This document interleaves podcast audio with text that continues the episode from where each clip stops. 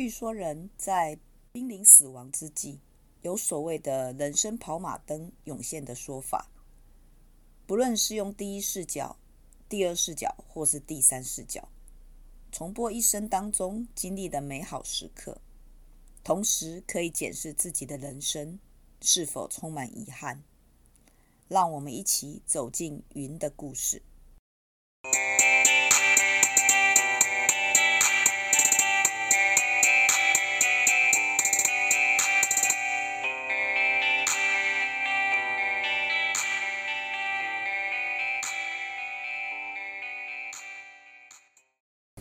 嗨，各位伙伴，大家好，欢迎来到 CNU 故事实验室。我是 QQ 老师。哎，如果你喜欢写故事，也喜欢听故事，就跟我们一起学习吧。现在的年轻人讲的故事、想法，都跟我们以前的想法完全不一样了。好，那我们来听听看，今天我们的同学来带来怎么样的故事呢？首先，我来介绍一下今天的值日生，灰尘。大家好，我是灰尘。一诺，大家好，我是一诺。芋头，大家好，我是芋头。哎，我们今天多了一位值日生来协助大家哈。那我们今天邀请到来跟我们分享故事的是哪一位呢？呃，请问你是？嘿，我是云。云，哈，好。那云同学跟我们分享故事的主题是什么呢？呃，最后一层。哦，最后一层，才年纪轻轻的就想到最后一层了。我们来听听看云怎么说他的故事。最后一层的主角是贾跃丙。贾跃丙是一个年轻有为的男性，二十五岁，单身，无神论。曾经的人生规划就是跟着父母的规划行动。而故事的发生在贾跃丙死后，是所面所面对的一切。贾跃丙会从你、我、他这三个方面了解自己的一生，最后对于自己的人生释怀。八月十五号。一辆突如其来的货车把甲乙丙撞死了。甲乙丙对于自己猝不及防的死亡，对于本来就属于自己的大好前程耿耿于怀。这是甲乙甲乙丙生前最后想的事情。再次拥有意识的甲乙丙躺在一条乡村小路上，一位年过之命的农夫看着甲乙丙说：“你已经死了，我买我莫心的。”甲乙丙摇了摇头，看了看周围。发现没有其他人，最后不可置信的说：“笑说，怎么可能？我还这么年轻。”说着说着就哭了。甲乙丙也很清楚自己已经死了，但是甲乙丙还是想挣扎一下。经历了一段时间的平复，甲乙丙终于对于自己突如其来死亡也都接受了，毕竟也都只能接受了。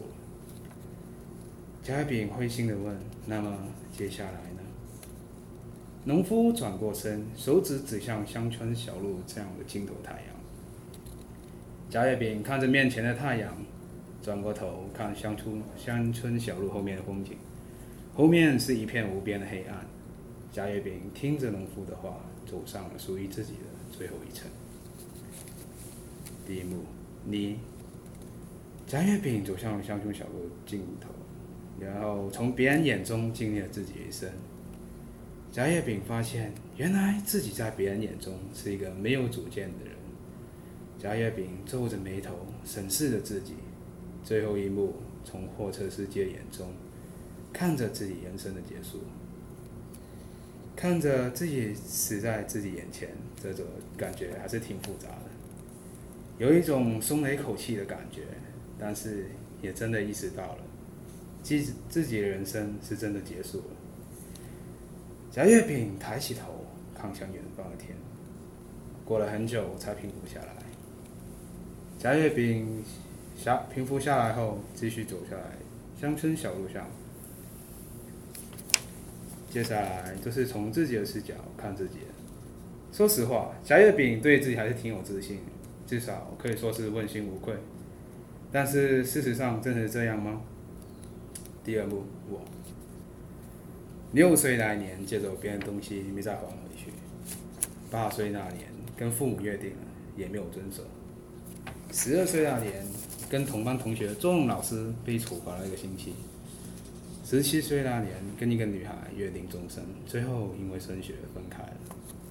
如果那个时候不听父母的话，而是跟着女孩去读书的话，会不会已经结婚了？会不会已经有小孩？会不会？但是人生并没有什么那么多如果。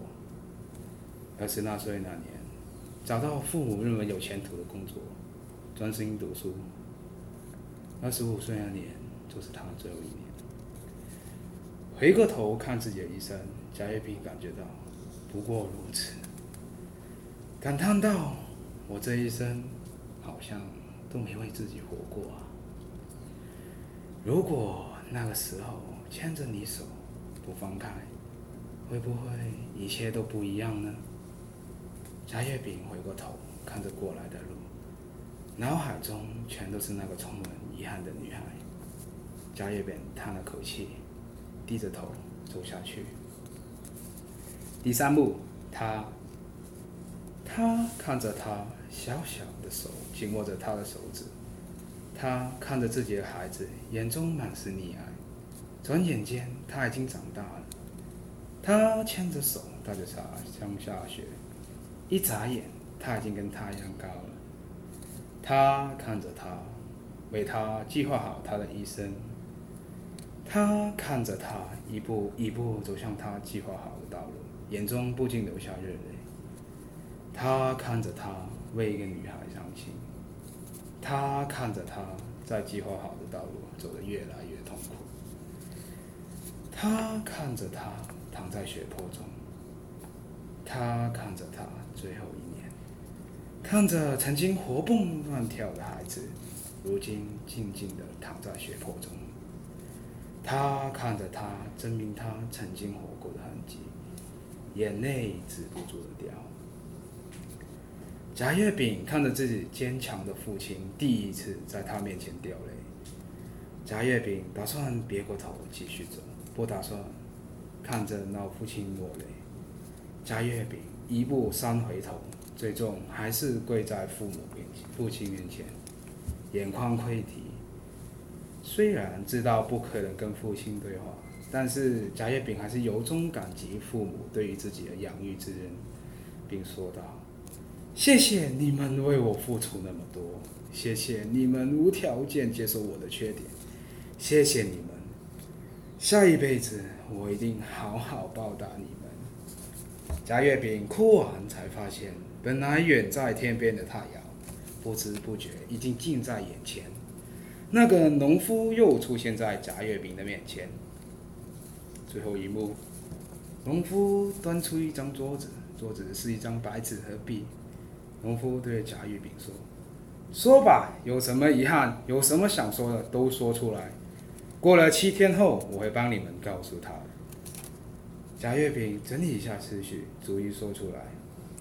对那个充满遗憾的女孩说：“很抱歉，没有遵守到和你的约定。”对那个如巨人一般为他挡风挡雨的父亲说：“爸，要照顾好自己，少喝一点酒啊。”对那个无微不至、体贴入微的母亲说：“妈，我真的好想再吃，再吃一次你的饭。”贾月饼说完，等待着农夫。农夫没有说什么，只是指了指身后的太阳。贾月饼走向太阳前，对农夫说：“我的家人就拜托你了。”农夫没说话，只是点了点头。贾月饼安心走向太阳之中，：“再也不见了，我。”哇，故事结束了哈！哎，不晓得两位值日生有没有听懂他的故事？好，那这个看起来不像一个十八岁的青年会写出来的哈，充满了人生当中的感慨。好，那云，你是怎么样的一个心情会想要写这样的故事呢？啊，因为生老病死是人毕竟会接到的东西嘛，然后生老病都有人经历过了，但是死呢，我相信应该没人经历过，所以我尝试着，如果以以死的角度去说。会怎么样？所以就有这个故事的出现。嗯，那也就是为什么你一直坚持甲乙丙这个名字哈？对，没错。对，因为他扮演的三个不同的，就是三个不同的角度去看他这个人的一生。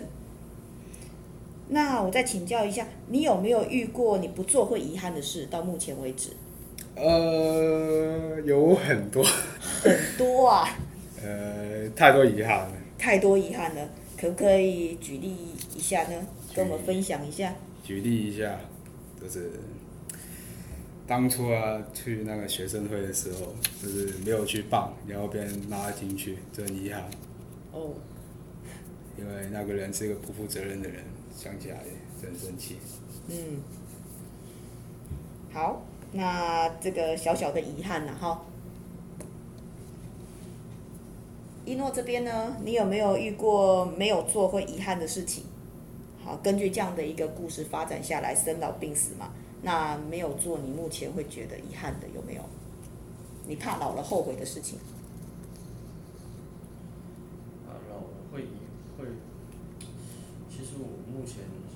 像没有会太后悔的事情，我觉得我人生过得都还算美满，还算不错，所以我到目前都没有没有想到会让我觉得很遗憾的事。是哈，嗯，那算是过得很幸运哦。对。因为通常我们会有很多就是可能想做又没办法做到的，就会产生一些遗憾。那我们今天的芋头同学呢？你有没有人生当中让你觉得现在不做，未来十年、二十年、三十年后会遗憾的事？万事起头难，有时候做事的第一步，有时候做事第一步就是你要迈出脚步，跨出你的舒适圈，而这通常是让人停下脚步的第一步。嗯，确实啊，我觉得行动力是蛮难的，想都很容易，大家都有很多的 idea，很多的想法，可是真的要去做，确实就有一点困难哈。那辉成这边呢，有没有？你觉得你现在很想去做的，但是没有做，可能会遗憾的事？目前是还没有啦。哦，都还没有，因为大家可能都还蛮蛮年轻的，还没有思考到很远的未来哈。对，有时候我们的人生也是经过不断不断的在修正，好，才会到最后的一个就是所谓比较稳定的一个状况。好，好，那云，你这样子的一个故事，你希望搬上怎么样的一个载体呢？载体嘛，其实这是一个单篇故事，所以也就普通的文章就行。哦，对，因为有动画也不容易表现哈。其他载体的话，那个很拖沓，那个气氛那个位置。嗯，好的，好，那你自己个人认为啊，就是你看你自己写完这个故事之后，你真正呃，你认为哪一个角度的，哪就是他从不同的角度去看自己。的人生，你觉得哪一个角度是让你觉得最感动的？是从我的角度去看吧，毕竟很多事情都是经过了，然后忘了，然后重新回复才会记得那件事情的重要性。嗯，真的哈、哦，真的要走过才知道。好，目前我们都是才，你看嘛，才走过十七年、十八年，很多事情都还没有经历过。好，好，那我们。也谢谢云跟我们分享这样的一个故事哈，那我们今天的节目就到这边。如果你有任何的想法，欢迎到我们的粉丝页留言，啊跟我们讨论云的故事。那我们今天的节目就到这边结束了，谢谢各位，下次见，拜拜，拜拜。拜拜。